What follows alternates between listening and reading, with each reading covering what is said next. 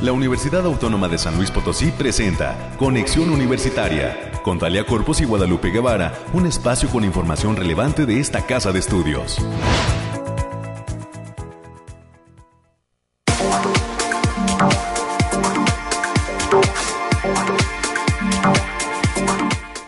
Muy buenos días a todas las personas que ya se encuentran en la sintonía de este espacio de noticias Conexión Universitaria. Soy Talia Corpus y le doy a usted la más cordial de las bienvenidas, esperando que se pueda quedar con nosotros a lo largo de la siguiente hora. Tenemos preparado un programa lleno de información importante sobre lo que acontece en esta que es la universidad pública más importante del estado de San Luis Potosí. Muchísimos saludos y nuestro agradecimiento como siempre a quienes se encuentran eh, del otro lado de su aparato receptor, ya sea virtual o físico, a quienes nos escuchan en el 88.5 de FM, en el 1190 de amplitud modulada, así como en el 91.9 FM que tiene cobertura en Matehuala y algunos otros municipios del altiplano potosino. Ya sabíamos también que esta señal llega al sur del estado de Nuevo León. Bueno, pues donde quiera que se encuentren nuestros eh, ciber y radio escuchas, gracias por estar ahí. También nos puede escuchar a través de la página web radio y televisión.uslp.mx o si en alguna ocasión no tiene oportunidad, recuerde que eh, puede esperar la publicación de nuestro podcast que diariamente de lunes a viernes se divulga a través de las redes institucionales como es Conexión Universitaria UASLP y la UASLP, la Universidad Autónoma de San Luis Potosí, en Facebook. Dicho lo anterior, le adelanto a usted lo que tenemos preparado para esta ocasión, para este jueves 13 de enero. Estaremos conversando con el doctor Sebastián F. Galán, es el jefe de investigación y posgrado de la Facultad de Psicología. Hoy el tema es cómo luchar contra la depresión estaremos eh, pues abordando temas eh, de interés general como es este caso el de la depresión que eh, suele acentuarse ya no lo dirá él, como experto pero sabemos que estadísticamente en épocas como el invierno también a las 9.30 de la mañana vamos a abordar otro tema de interés general relacionado con las cuestiones económicas de nuestro país y son las implicaciones de la salida de operaciones de Citibanamex de México. Para ello se hará presente a través de la línea telefónica el maestro Flavio González Ayala. Él es docente, así como investigador de la Facultad de Economía de nuestra universidad. Y por último, en los temas culturales, daremos espacio en su propia frecuencia a la licenciada Gabriela Hernández Nieto. Es directora de la Dirección de Radio y Televisión de la UASLP y ella nos viene a compartir pues, eh, ¿qué va a suceder con esta colaboración de Radio Universidad y Radio Ibero? Son los temas que ya hemos agendado para compartir hasta las 10 de la mañana, más nuestras secciones de costumbre que usted ya conoce, las noticias universitarias con la licenciada América Reyes, las noticias de COVID-19, el reporte del clima, tendremos nuestras secciones de ciencia y también de lo que pasa en otras universidades de México. Le invito a que me acompañe, a que se quede con nosotros y si tiene algún comentario, duda, sugerencia, puede llamarnos al 444-826-1347 y 48. Amablemente, nuestra operadora de cabina, Anabel, quien nos acompaña también en esta ocasión, y nuestro productor Efraín Ochoa, tomarán sus recados. Son las 9.5. Iniciamos.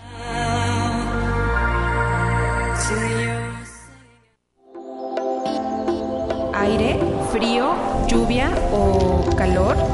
Despeja tus dudas con el pronóstico del clima. En cuanto a los temas del clima, reportar que todavía se sienten los efectos en San Luis Potosí del Frente Frío número 21. Para hoy se pronostica cielo semidespejado con heladas en partes altas de la zona centro y altiplano.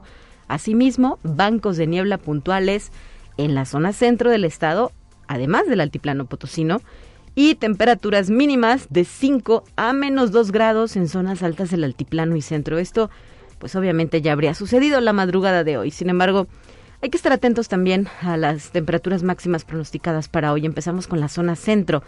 Máxima 21, mínima 5 grados centígrados y algo de viento de dirección eh, componente norte. Para el altiplano se pronostica una máxima de 22, una mínima de 3 grados centígrados y allá habrá viento de dirección variable. En lo que corresponde a zona media, una máxima de 23, una mínima de 9 grados centígrados con la posibilidad de bancos de niebla por la mañana y vientos de dirección sureste con rachas cercanas a los 30 kilómetros por hora, particularmente en las áreas serranas. Para la zona huasteca se pronostica una máxima de 25, una mínima de 12 grados centígrados y una humedad mínima en el ambiente de 55%, así como vientos de dirección sureste, es lo que reporta la autoridad en esta materia, el área de protección civil del estado de San Luis Potosí. Dicho lo anterior, y cuando son ya las nueve con siete, pasamos a nuestra siguiente sección.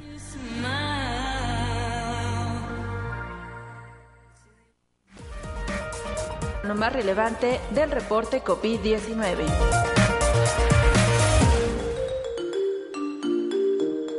Hola, ¿qué tal? Muy buenos días. Le habla Noemí Vázquez. Espero se encuentre muy bien el día de hoy.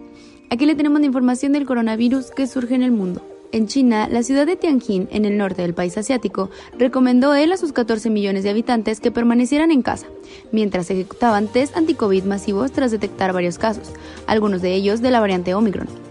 La gran ciudad portuaria, localizada a unos 150 kilómetros al sureste de Pekín, se ha convertido en una nueva zona de preocupación para las autoridades sanitarias después de detectarse más de 20 casos de COVID-19 en estos últimos días. Conexión Universitaria. Uganda terminó esta semana con el cierre más prolongado de las escuelas, registrado en todo el mundo, ordenando que millones de estudiantes vuelvan a las aulas tras casi dos años sin clases debido a la pandemia de COVID. Cerca de 15 millones de alumnos ugandenses no han asistido a la escuela desde marzo del 2020, cuando los establecimientos cerraron por el coronavirus. Conexión Universitaria. La Asociación Sindical de Pilotos Aviadores de México informó que hasta el momento se tienen 209 trabajadores de toda la plantilla de Grupo Aeroméxico y Aeromar contagiados de COVID en tripulaciones, los cuales se encuentran estables y con recuperación desde sus casas, por lo que prevé que la próxima semana se reduzca el número de positivos. José de Jesús Suárez Valdés, vocero de la ASPA, dijo que a la fecha son alrededor de 79 pilotos y 130 sobrecargos los casos, lo cual impacta a un número mayor del personal. Conexión Universitaria. El doctor Alejandro Macías, infectólogo y excomisionado nacional contra influenza, aseguró que es adecuado realizarse la prueba para detectar si se está infectado o no, pero advirtió que estas acciones no deben hacerse sometiéndose a grandes aglomeraciones como ha ocurrido en algunos sitios del país y en la propia Ciudad de México. El experto opinó que se debe posponer el regreso a clase, sobre todo de acuerdo al avance de la pandemia en las diferentes regiones del país. Esto ha sido todo por hoy, muchas gracias por escucharnos, recuerden seguir las medidas anti-COVID y no dejar de cuidarse. Hasta pronto.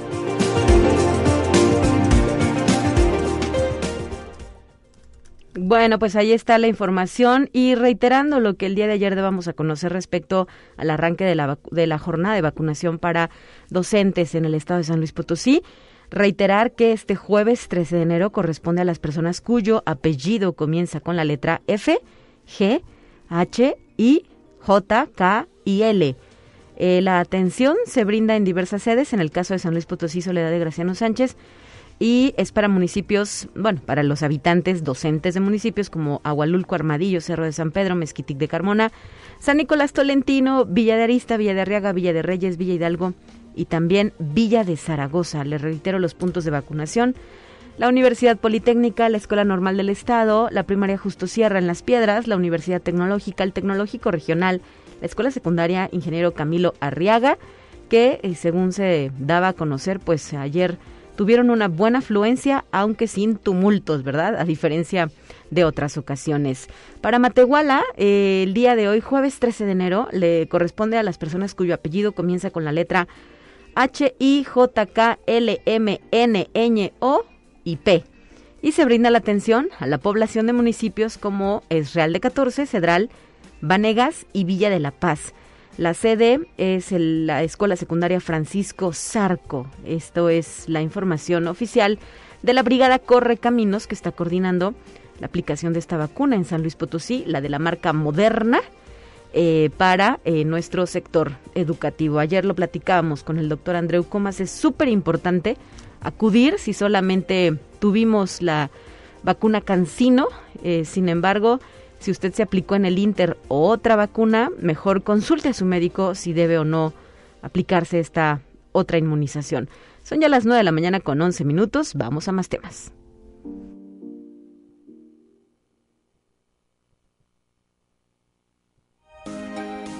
Escucha un resumen de Noticias Universitarias.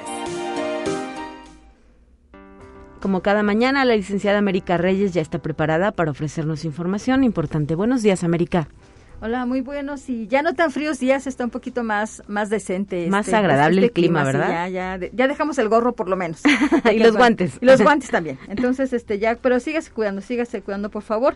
Y comentarles que la Universidad Autónoma de San Luis Potosí, a través de la Secretaría Académica, realizó el conversatorio Universidad y Responsabilidad Social, mismo que contó con la participación del doctor Alejandro Javier Cermeño Guerra, rector de la OASLP, del maestro Gerardo Javier Vileda Espinosa, rector de la Universidad Tecnológica, así como del maestro Francisco Javier Delgado Rojas, rector de la Universidad Politécnica, fungiendo como moderador el maestro Jorge Alberto Pérez González, quien es titular de la Secretaría Académica de esta Casa de Estudios.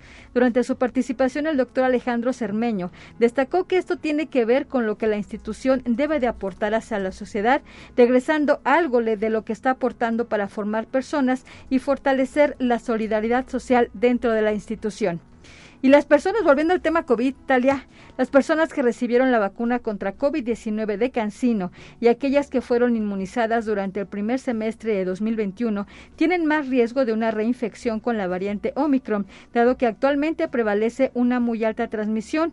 Lo anterior lo aseveró el doctor Andrew Comas García, investigador del Centro de Investigación en Ciencias de la Salud y Biomedicina, el CICSAP, de la Universidad Autónoma de San Luis Potosí, quien recalcó la importancia de que todas y todos reciban sus dosis de refuerzo y a toda la comunidad, la comunidad docente de UASLP, la Secretaría Académica da a conocer EduExplora, que es una estrategia institucional que tiene como objetivo que el profesorado de la UASLP explore de manera breve y profunda diversas temáticas educativas que contribuyan al desarrollo de sus competencias docentes y formación integral.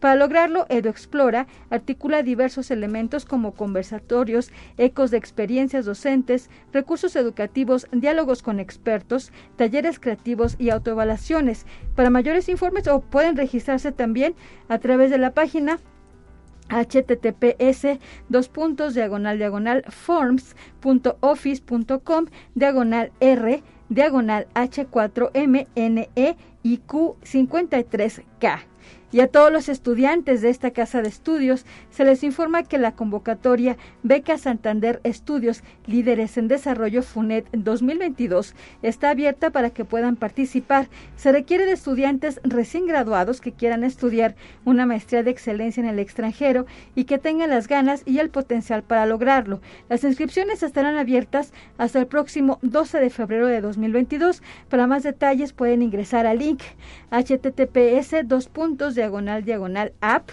punto becas guion santander.com diagonal becas punto santander y la Facultad de Medicina informa a todas y a todos los interesados en el curso de preparación de la ERNAR 2022 que tendrá duración de enero a agosto en horario sabatino. El curso tiene una este curso tiene modalidad presencial y virtual. Los interesados pueden pedir informes a través de la página http dos puntos diagonal diagonal a punto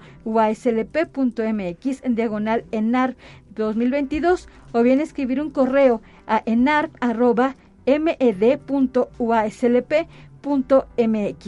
Y a todos los interesados, comentarles, ya, ya lo hemos venido repitiendo durante esta semana, para todos los interesados e interesadas en las licenciaturas que ofrece la UASLP en sus ocho campus, se les informa que el proceso de admisión 2022 arranca el próximo lunes 17 de enero para sus trámites de preinscripción y mismos que van a concluir el próximo 31 de mayo. Les recordamos que todo, todo, todo es virtual para, que, para que no vengan hasta acá y puedan ingresar a través de la página https dos puntos diagonal diagonal aspirantes .uaslp.mx. Y esto implica, América, el hecho de que, por ejemplo, si un alumno de Matehuala dice, yo me quiero ir a estudiar a Valles, hipotéticamente, ¿verdad? No tenga que trasladarse hasta ese campus, o si quiere estudiar en San Luis Potosí Capital, no tiene que venir, todo se va a realizar de manera virtual.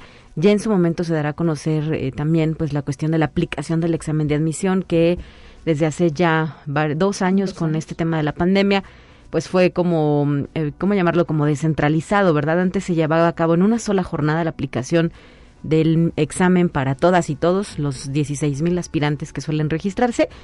y ahora pues se desarrolla durante eh, pues varios días, alrededor de cuatro o cinco en diferentes sedes. Así es que sigamos atentos a este proceso de admisión que como bien lo he referido, falta nada para que arranque. Mayor información en la página aspirantes.uaslp.mx. ¿Qué más tenemos? Y también la Facultad de Ingeniería de esta Casa de Estudios informa a las y los egresados que se mantiene abierto el preregistro hasta el próximo 26 de enero para poder acceder al examen general de egreso, EGEL Plus, que se llevará a cabo en el mes de marzo. Consulta para más información sobre el temario y guía en el portal www.ceneval.edu mx Y también el Departamento de Arte y Cultura de esta Casa de Estudios invita al taller de declamación que iniciará el próximo 31 de enero con sesiones los días martes y jueves de 16.30 a 17.30 horas, mismo que está a cargo del maestro Isaías Ramírez Rodríguez. Ese taller se imparte de forma presencial en las instalaciones de Arista número 475 aquí en el Centro Histórico. Para mayores informes pueden comunicarse a los teléfonos 4448 2 7814 o en el teléfono 4448 26 1300 extensión 1269. Perfecto. América, como siempre, gracias por esta participación y te esperamos mañana para cerrar la semana de la mejor manera. Así es, buen día, Muy buen día, cuídense todos. Gracias, y para concluir con este bloque, me permito hacer también eco del aviso que ha lanzado el Centro de Idiomas de la Universidad Autónoma de San Luis Potosí, quien eh, refiere que debido a las fechas programadas para el reforzamiento de vacunación para el personal del sector educativo, se van a posponer actividades presenciales tanto en el Centro de Idiomas Adulto como Infantil, en lo que es la atención en ventanilla, exámenes de ubicación y preinscripciones hasta el próximo lunes 17 de enero. El servicio se estará brindando solo por correo electrónico y las redes sociales también eh, estarán atentas para que si hay alguna duda, inquietud respecto a estos cursos que están próximos a arrancar, eh, pues eh, estén atentos y se refieran al centro, digamos, a través de estas vías. También solicita amablemente a quienes hayan agendado exámenes para el centro adulto que los reagenden a través de su plataforma. Visiten la página alumnos.cdi.uslp.mx a partir del lunes 17 y para exámenes en centro infantil también se pide a las y los interesados llamar nuevamente a partir del lunes. Así es que, pues agradeciendo la comprensión de esta circunstancia, el Centro de Idiomas Universitario se reitera a las órdenes de las personas interesadas en cursar alguna lengua de las que ofrece en estas instalaciones. 9 con 19, continuamos.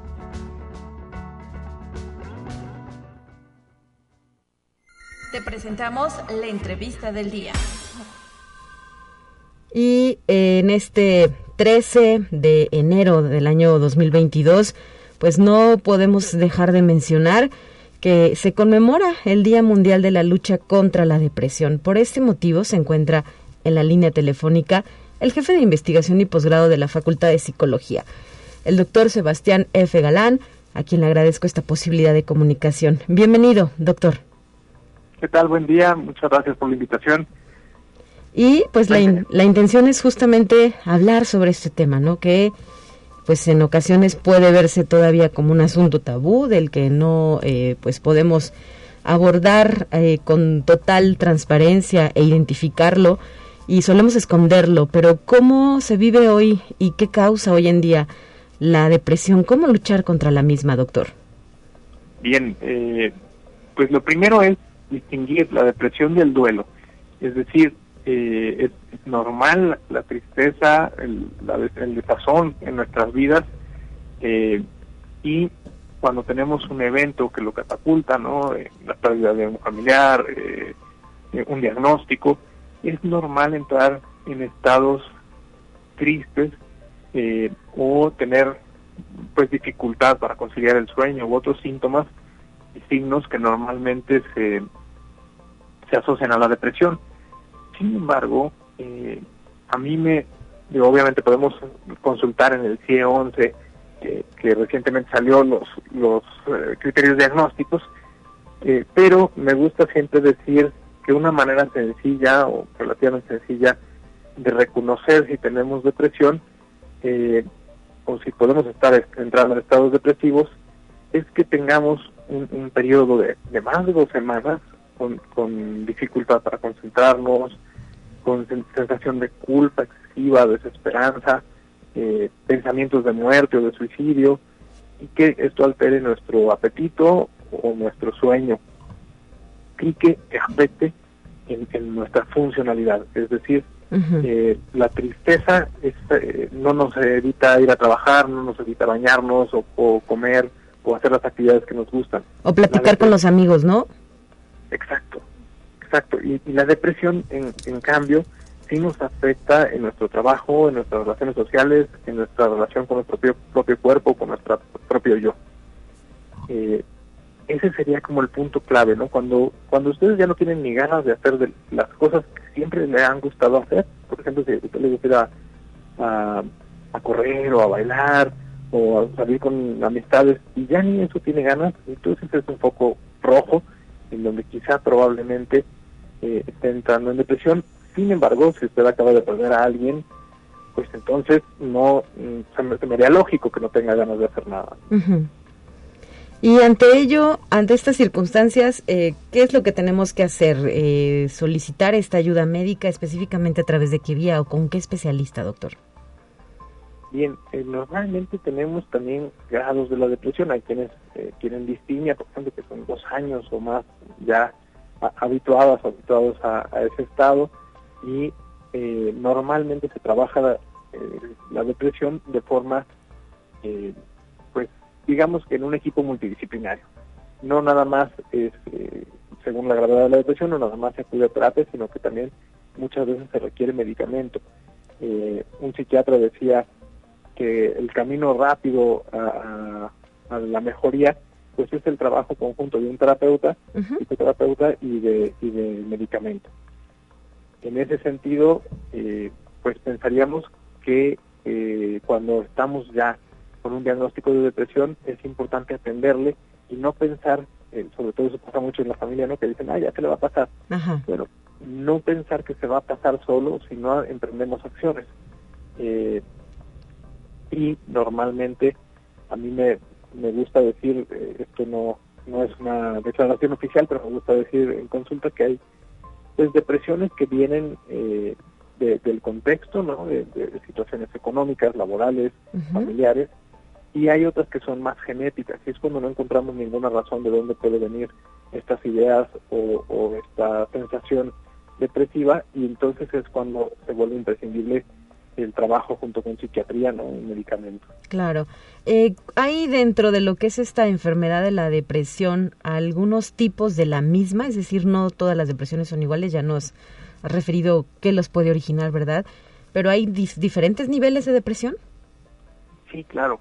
Eh, existe, por ejemplo, una, una depresión de un solo episodio, alguna leve que, que, que dura dos semanas, alguna la distimia que dura más de dos años, la, moderada este, que son meses y, la grave que muchas veces dura más más de seis meses. En ese sentido, el, el tiempo eh, el tiempo es, es muy importante. Ahora, eh, aprovechando este espacio, sí. es muy importante reconocer, eh, ahora empieza a haber cada vez más trastornos eh, de tipo bipolar, que en este caso es una depresión, pero que tiene épocas de euforia, en donde la persona no puede dormir, incluso puede tener eh, ideas pues de grandiosidad.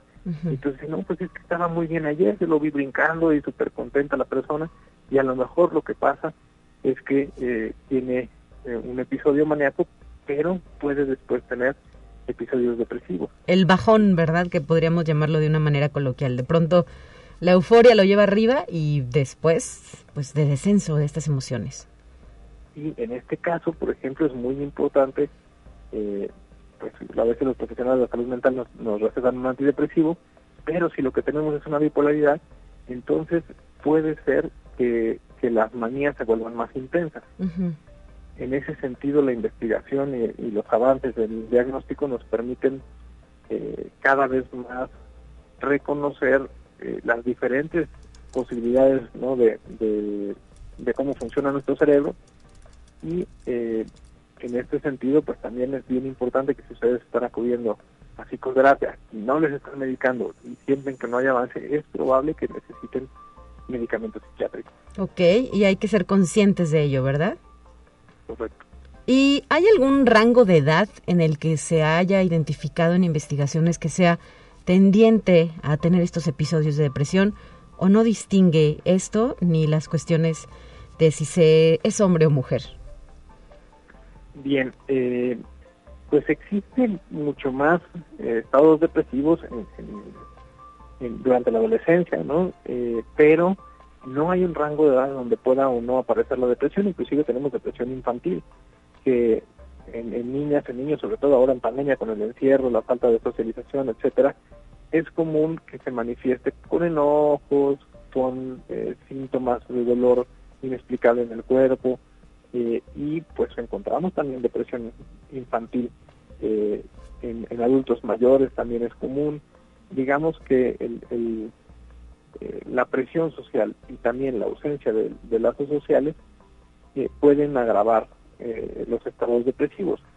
Entre más, digamos que entre más tenemos una, una vida sana física, una vida sana social y una vida sana laboral, eh, o una, economía estable, son factores que ayudan a, prevenir que se agrave una situación depresiva.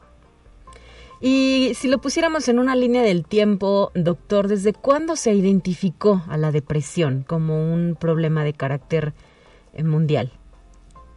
Bueno, pues justo la OMS decía que la próxima pandemia eh, va a ser de este tipo, de una pandemia psicológica en la cual eh, es probable que aumente a una gran proporción de la, de la población la depresión.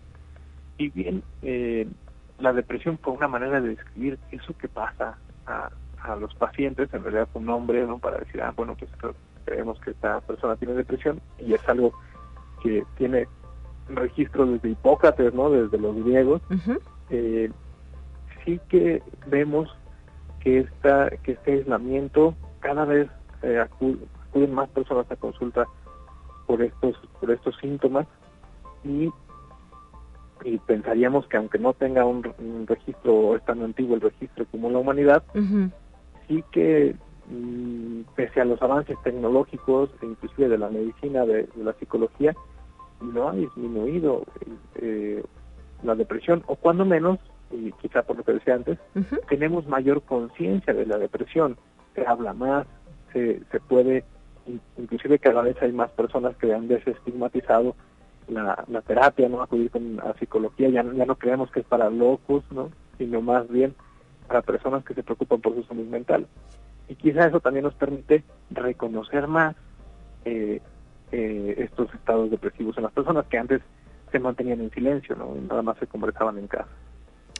Muy bien, pues doctor Sebastián F. Galán, jefe de investigación de la Facultad de Psicología, reitéranos en esta entidad académica dónde se eh, atiende el tema, este, esta circunstancia de salud de la depresión. Ustedes tienen espacios específicamente para abordar estos y otros padecimientos.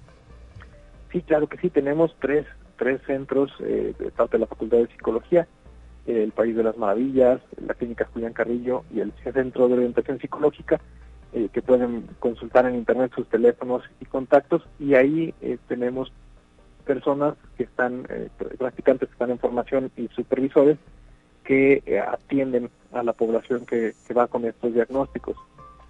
sin embargo, también es importante mencionar que se encuentra la clínica de Berardo Neumann, que es más bien psiquiátrica, a donde pueden acudir en caso de emergencia e incluso pueden llegar a internarse eh, en los todos los días, las 24 horas, está abierta esta clínica.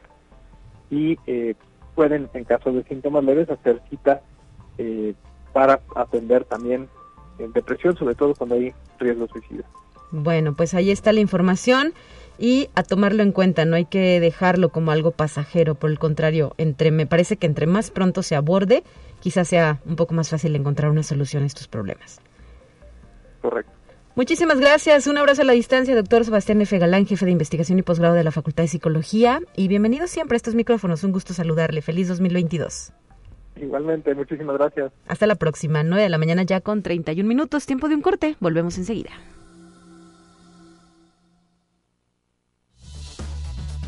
Es momento de ir a un corte. Enseguida volvemos.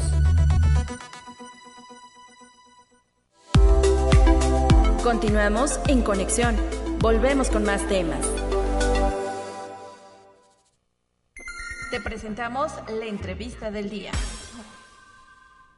En la línea telefónica nos acompaña un buen amigo y colaborador de este espacio de noticias, a quien me da muchísimo gusto saludar y expresarle nuestros mejores deseos del equipo de Conexión Universitaria para este año que todavía está eh, pues eh, arrancando, ¿verdad? Cuando decimos ya es 13 de enero, digo que hasta la quincena podemos felicitar por el arranque de 2022. Maestro Flavio González Ayala, ¿cómo estás? Dalia, muy bien, muchas gracias, qué gusto saludarte. Igualmente un feliz año, feliz año para ti. Este, mi primera colaboración con ustedes, que me da mucho gusto estar en, en este espacio de radio. Y para hablar de un tema candente, ¿verdad? Que se ha colocado en los medios nacionales e internacionales desde que se divulgó hace algunos días la salida de operaciones de Citibanamex en México para eh, pues algunos aspectos. No todo el negocio queda fuera, se quedan con los grandes clientes, pero sí eh, han decidido que esto pues se va a echar a andar y pronto estará sucediendo. ¿Qué implicaciones tendría esto para la economía de nuestro país, eh, maestro? ¿Cómo lo aprecias? Dalia, muy, muy efectivamente lo que estás comentando, esta noticia cae como, no como balde de agua fría, pero como una sorpresa para toda la gente que está metida en finanzas y en negocios, porque eh, primero hacen una declaración poco atípica. Generalmente cuando se hace una declaración de estas ya tienen al comprador que va a decir eh, quién es el eh, quién, bueno quién quién va a tomar posesión. Ahora no realmente lo están poniendo en venta y con esto te puedo decir empiezan pues primero especulaciones eh, pues, la primera especulación es por qué se va Banamex y por qué, por qué el grupo City sale, eh, vende esa parte del negocio, que es una de las más grandes, es el tercer lugar. Eh, la respuesta no es clara todavía, sin embargo, pues fue hecha desde el año 2021 por su presidenta, en donde deciden salirse de muchas naciones, Australia, Bahrein, China, India, Indonesia, Corea, Malasia, Filipinas, Vietnam, Polonia, Tailandia, entre, entre otras, y de donde deciden salirse, por ejemplo, en la India, eh, venden el, principal banco del país con las mayores acciones y dicen, ¿por qué lo están haciendo?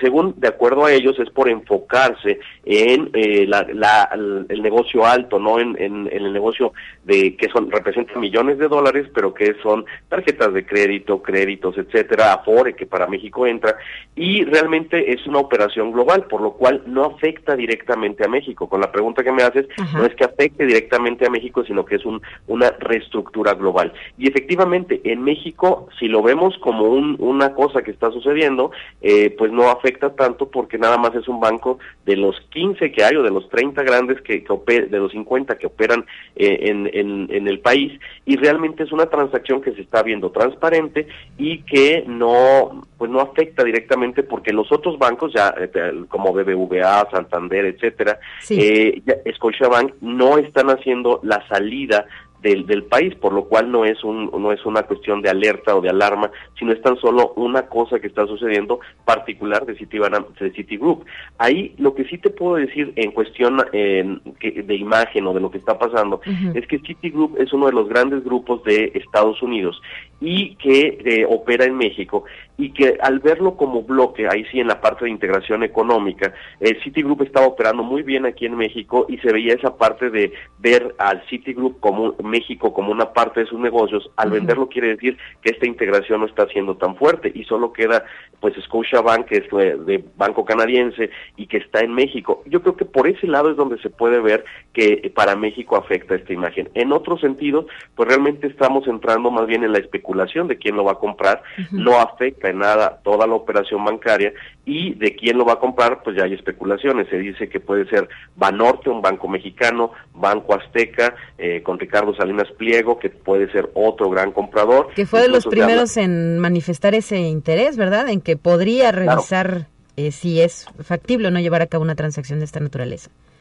Claro, claro, y a, levantar la mano, pues bueno, no se sabe qué vaya a suceder porque hay varias cosas de los negocios pequeños, por ejemplo las Afores, que dice que nadie puede tener más de un 20% del negocio de las Afores y si se compra Banamex, pues obviamente ya te, creo que eh, Banco Azteca andaría rozando más allá los, los 20%, pero Banorte andaría en el 37%. Y aquí lo interesante que llama la atención es que se ve poco probable que grupos internacionales pudieran comprarlo.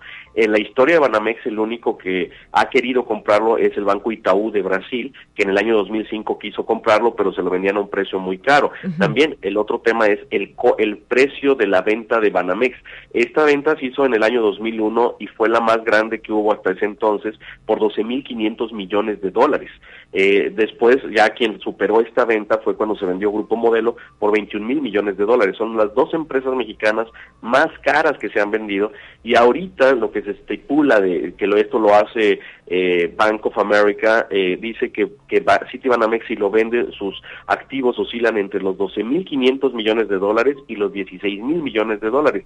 Si lo venden en 12.500 quiere decir que pues se vende literalmente al mismo precio que lo compraron hace 20 hace 21 años y este pues no se ve una gran ganancia. Sin embargo, sí está creciendo y hay posibilidades de negocio, por lo cual pues no se ve esa crisis o esa imagen tan fuerte de qué está pasando. Eh, eh, incluso algunos llegan a decir que pues es la cuestión de la 4T, pero ahí pues hay nada más cabos sueltos y hay especulaciones. Ahí sí yo tampoco me atrevo a decir eh, que haya algo malo con relación a lo que está manejando el gobierno y eh, con, relación a la banca. Son tan solo especulaciones, pero no hay nada claro con relación a que se vayan por una cuestión gubernamental o de falta de reglas eh, claras, por ejemplo, en el mercado, o de que de repente se hace, por ejemplo, si el presidente de México ha dicho muchas veces que está en contra de los grandes corporativos y las multinacionales, pero en este caso en particular, pues parece ser que no le afecta y que es una decisión interna la que la están tomando. Y justo en temas internos de esta empresa, eh, pues uno de los asuntos que preocupaba, que preocupa hoy en día a quienes la integran son los despidos, ¿no? Porque por ahí se había también especulado que pues habría reducción de personal ante el cierre de estas operaciones en nuestro país. Mira, Banamex tiene 31.406 empleados, es lo que había leído, y este hasta ahorita no no hay ninguna amenaza de, despidos. Los despidos se estuvieron dando antes y no despidos masivos, sino lo que correspondía, pero no se ve eh, que no se estipula que puedan correr a alguien. Esto sería una toma de decisión del nuevo comprador y que el nuevo comprador cambiara las reglas, pero por el momento es todo opera igual, todo sigue funcionando igual, nada cambiaría, lo único que cambiaría, cambiaría es el dueño. Incluso alguien pregunta, ¿cambiarán el nombre de Banamex? La verdad sería una tontería, porque es el, uno, el banco más antiguo de México, desde 1884 existe, eh, tiene una marca muy fuerte, tiene, por ejemplo, acervo cultural impresionante, en México la casa del, eh, de Agustín de Iturbide, etcétera, en donde difícilmente pues, se ve que haya un cambio tan grande, a no ser que quieran una reestructura o que, que el sistema vaya mal, pero no hay datos ni información de que esté mal, al contrario, todo indica que hay crecimiento. Entonces, no sé, e, esa especulación, no hasta ahorita, pues no hay nada claro, no van a despedir a nadie hasta el día de hoy, cambia el dueño y ya el nuevo dueño es el que pudiera decirlo, pero se verá con quiénes son, por eso las especulaciones de quién pudiera comprarlo. Y en cuanto a los clientes actuales, ¿qué mensaje darles a ellos, maestro Flavio González?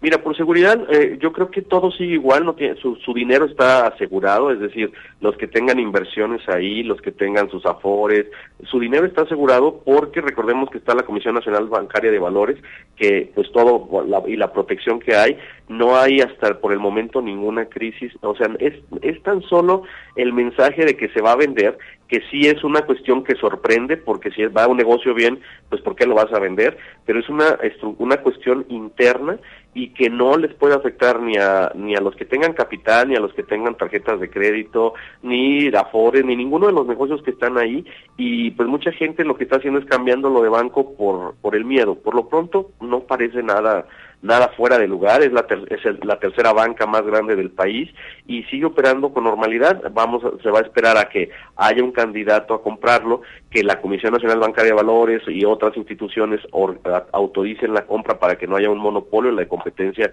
económica también den su visto bueno y se haga la transacción y sea clara. Y yo creo que como ya es abierta al público esta, esta compra, pues van a estar diciendo qué es lo que va a ir sucediendo y los clientes podrán hacer sus cambios con tiempo y sin urgencia porque por lo pronto no, no, no aparece nada fuera de lugar. Muy bien, pues maestro Flavio González Ayala, creo que nos ha quedado claro y dibujado este panorama de lo que sucederá. ¿En cuánto tiempo calculas que esto suceda justamente, la, la, la, la venta de Citibanamex? La verdad en eso sí no me atrevo a decirte cuánto tiempo porque dependerá primero de las ofertas que haya y hasta ahorita, como bien dices, el único que ha levantado la mano ha sido Banco, Banco Azteca y que después de que ya estén los compradores elijan quién, a quién van a comprarlo y cuando se tome la decisión entre por todos estos mecanismos, yo le calculo no, mínimo unos seis meses, pero eh, por eso digo que falta un rato, quizás me puedo equivocar, ahí sí me pueden corregir completamente, pero veo que se eh, que no, no, no hay un tiempo exacto y yo creo que va para un ratito. Muy bien, bueno, pues no tenemos eh, bola del destino, ¿verdad? y hay que estar atentos a las noticias en este sentido, pero por lo pronto, pues sí, causó ruido esta información confirmada por la propia empresa estadounidense. Muchísimas gracias, maestro, por habernos acompañado. ¿Algo más que quieras agregar para despedirnos? No, no, no, nada, nada más que pues estén tranquilos con esto, es una decisión global y este por lo pronto que no no afecta más que lo que te decía en el área de integración económica, que es ahí donde sí eh, yo estudio mucho esa, esa área, sí se ve difícil. De ahí en fuera, nada y pues un placer estar en, en, este espacio con ustedes. te mandamos un abrazo, maestro Flavio González Ayala, y ojalá pronto podamos continuar con estas conversaciones. Cuídate mucho. Bonito día, mucha salud, gracias. Hasta la próxima, 9 con 45 tenemos lista la siguiente sección y la vamos a escuchar ahora.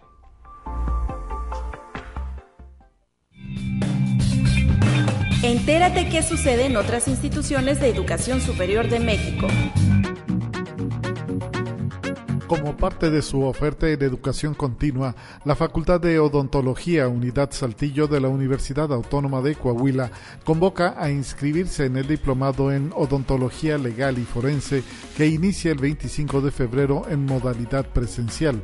El programa, con duración de 12 meses y 120 horas lectivas, está dirigido a dentistas de práctica general y pasantes de la licenciatura en odontología que ya habían cubierto el total de los créditos de la carrera. Para mayores informes se puede inscribir al correo diplomados.fous.gmail.com. Conexión Universitaria la licenciatura en Ciencias Forenses, ofertada por los centros universitarios de Tonalá y de Ciencias de la Salud de la Universidad de Guadalajara, forma estudiantes que se incorporarán a equipos forenses para fortalecer la impartición de la justicia en México y en Jalisco, atravesado por los homicidios, las desapariciones y la impunidad. Así lo detalló la jefa del Departamento de Justicia Alternativa, Ciencias Forenses y Disciplinas Afines al Derecho de Tonalá, maestra Denise Ayala Hernández, quien explicó que la violencia e inseguridad de nuestro país exigen la oferta de un programa académico que aporte soluciones en este contexto. Conexión Universitaria. La salud mental es, de acuerdo con la Organización Mundial de la Salud, un estado de completo bienestar físico, mental y social, y no solamente la ausencia de afecciones o enfermedades. Por ello, más allá de los aspectos de apariencia física, hay que pensar en un bienestar integral ligado a la salud mental, lo cual impacta nuestra vida familiar, social y laboral. Así lo señaló la maestra Ivonne Guerrero Ceballos, directora de la Escuela de Psicología de CETIS, Universidad Campus Mexicali. Conexión Universitaria. Grafón es una herramienta digital innovadora y gratuita para facilitar el aprendizaje de la pronunciación, así como la relación entre la escritura y los sonidos en francés. Se trata de la aplicación de corte educativo de la Escuela Nacional de Lenguas, Lingüística y Traducción de la UNAM la primera que se desarrolla para la enseñanza-aprendizaje de lenguas destinada al público en general. El jefe del Departamento de Lingüística Aplicada de la entidad, Rodrigo Olmedo Yudico Becerril, señaló, este producto es una punta de lanza que abre la puerta al aprendizaje de lenguas asistido por dispositivos móviles.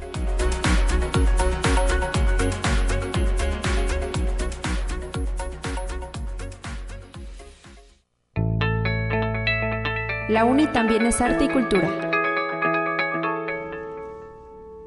En sus mismas frecuencias se encuentra en cabina la licenciada Gabriela Hernández Nieto, directora de la Dirección de Radio y Televisión, quien amablemente nos acompaña para hablar sobre un tema importante, quizá una de las primeras acciones de este 2022, ¿verdad? a reserva de que nos dé detalles si esto comenzó a fraguarse desde el año pasado, pero hay una colaboración vigente entre Radio Universidad y Radio Ibero.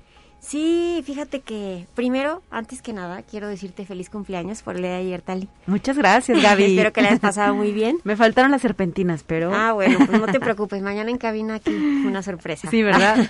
Gracias, Gaby. Fíjate, eh, Tali, estamos muy contentos aquí en Radio y Televisión porque arrancamos el 2022 con muchas buenas noticias.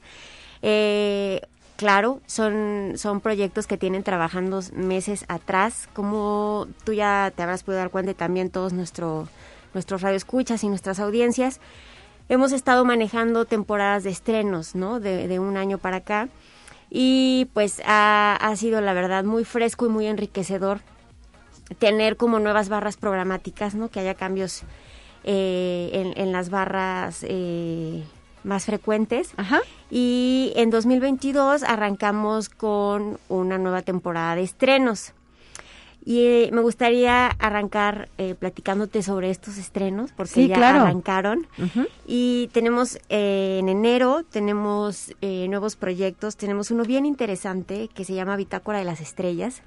Es un observatorio para la comunidad potosina de pronto vemos el cielo y decimos, está bien bonito, o la nube parece un elefante y es muy bonito, pero ah, sabemos eh, observar el cielo, ¿no? Que en realidad es la ventana al universo, lo sabemos hacer.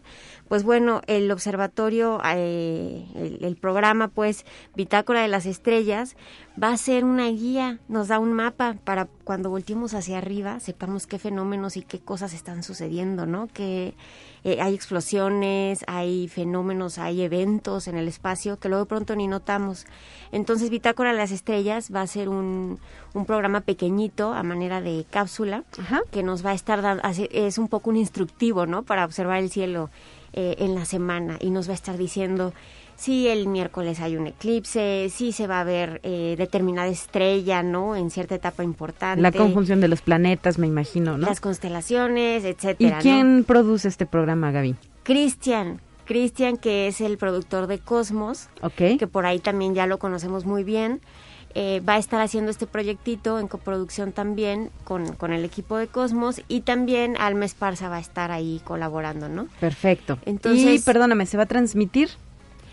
Es, es el, se arranca el 17 de enero, pero es pautado. Es decir, como es un, es un programa pequeñito, va a estar a lo largo de todos los días en algunos espacios. Es un poco como una cápsula larga. Ok, sí. ¿No? Entonces, no tiene horario fijo, sino más bien es que estén, para que lo puedan escuchar más personas, lo, lo, ponemos a diferentes horas durante el día. Y también en podcast. Y en podcast va a tener sus episodios pequeñitos. Exacto. Perfecto. Otro estreno que tenemos ya desde el, desde el año pasado, eh, no sé si recuerdas, Tali, que diseñamos la Semana del Orgullo, una semana donde en radio y televisión eh, generó toda una programación donde tocábamos los temas de la comunidad LGTB. Y a raíz de esta jornada tuvimos experiencias muy padres y conocimos personas que no podíamos dejar ir, y tal es el caso de Martín Ortiz, quien desde a raíz de esa experiencia nos presentó, empezamos a trabajar con él un proyecto bien padre, Naco pero cool, ¿no?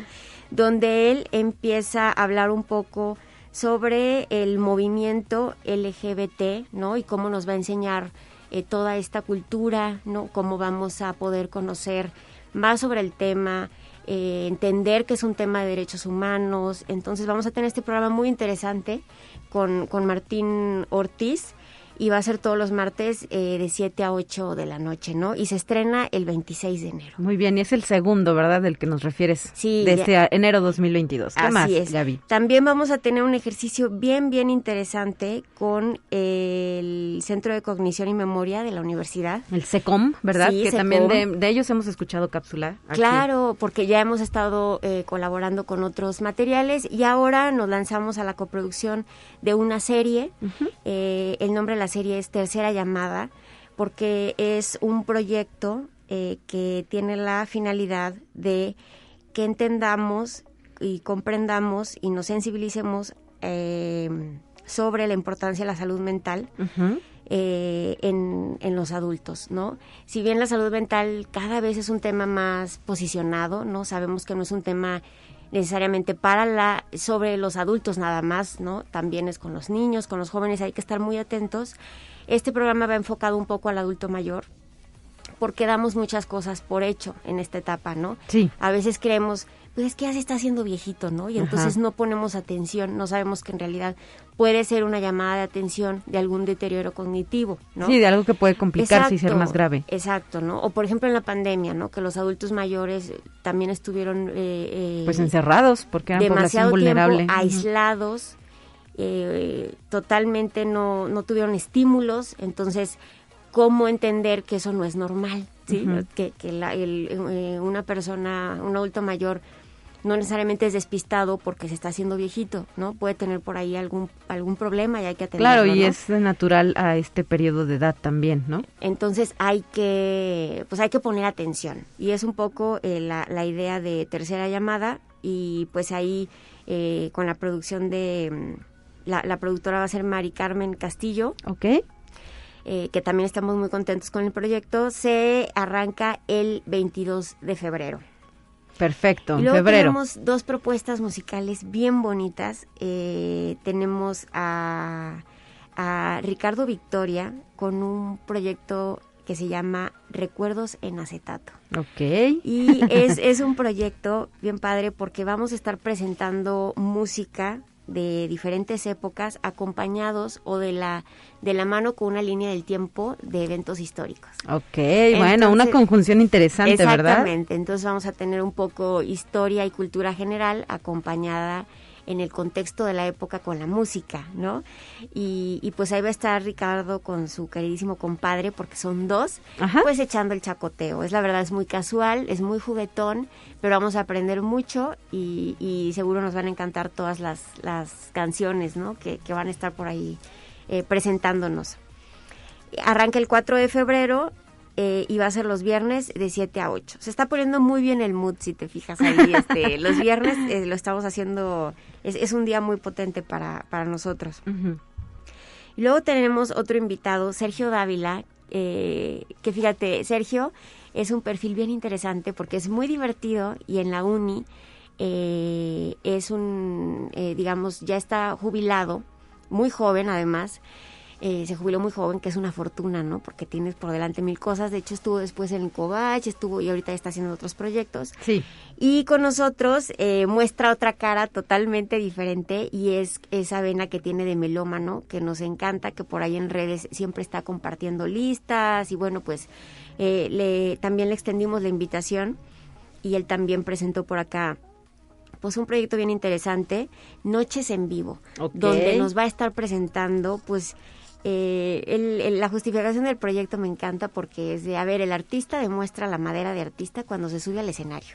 ¿no? No, no, no en la cabina cuando está grabando el single, es más bien cuando se sube al escenario. Uh -huh. Y ahí nos damos cuenta si canta o si era nada más la edición, ¿no? O si su banda es de a de veras o también, ¿no? Tiene como refuerzos ahí, ¿no? Entonces, eh, él nos va a presentar puras grandes sesiones y experiencias de los artistas arriba del escenario, donde pues los artistas demuestran realmente pues, el talento, ¿no? Y la, y la conexión con el público. Tendremos esa vibra los miércoles de 9 a 10 eh, de la noche y arranca el 16 de febrero.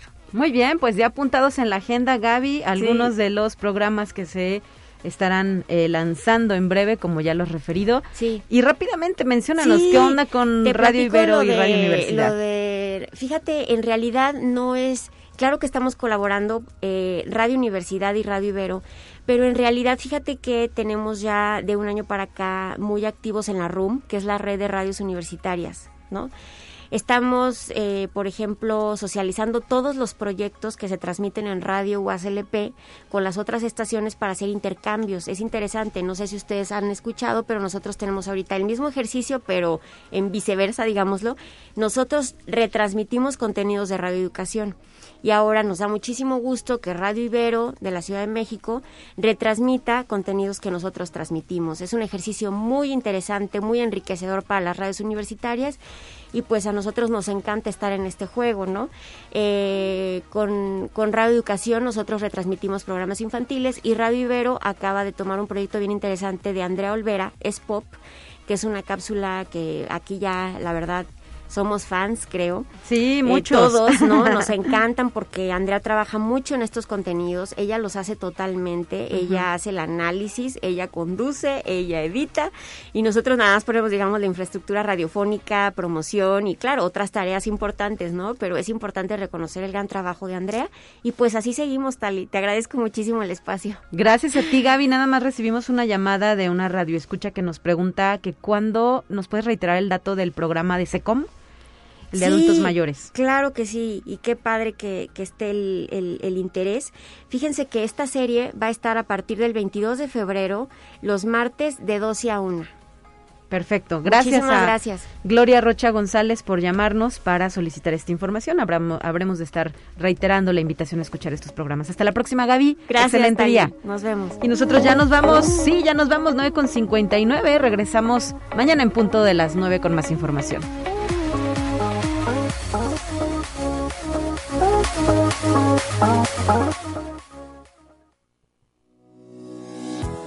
La Universidad Autónoma de San Luis Potosí presentó Conexión Universitaria con Talia Corpus y Guadalupe Guevara.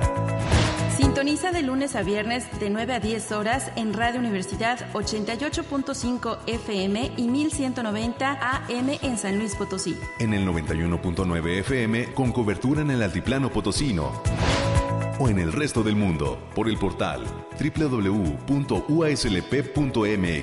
y la app UASLP de descarga gratuita.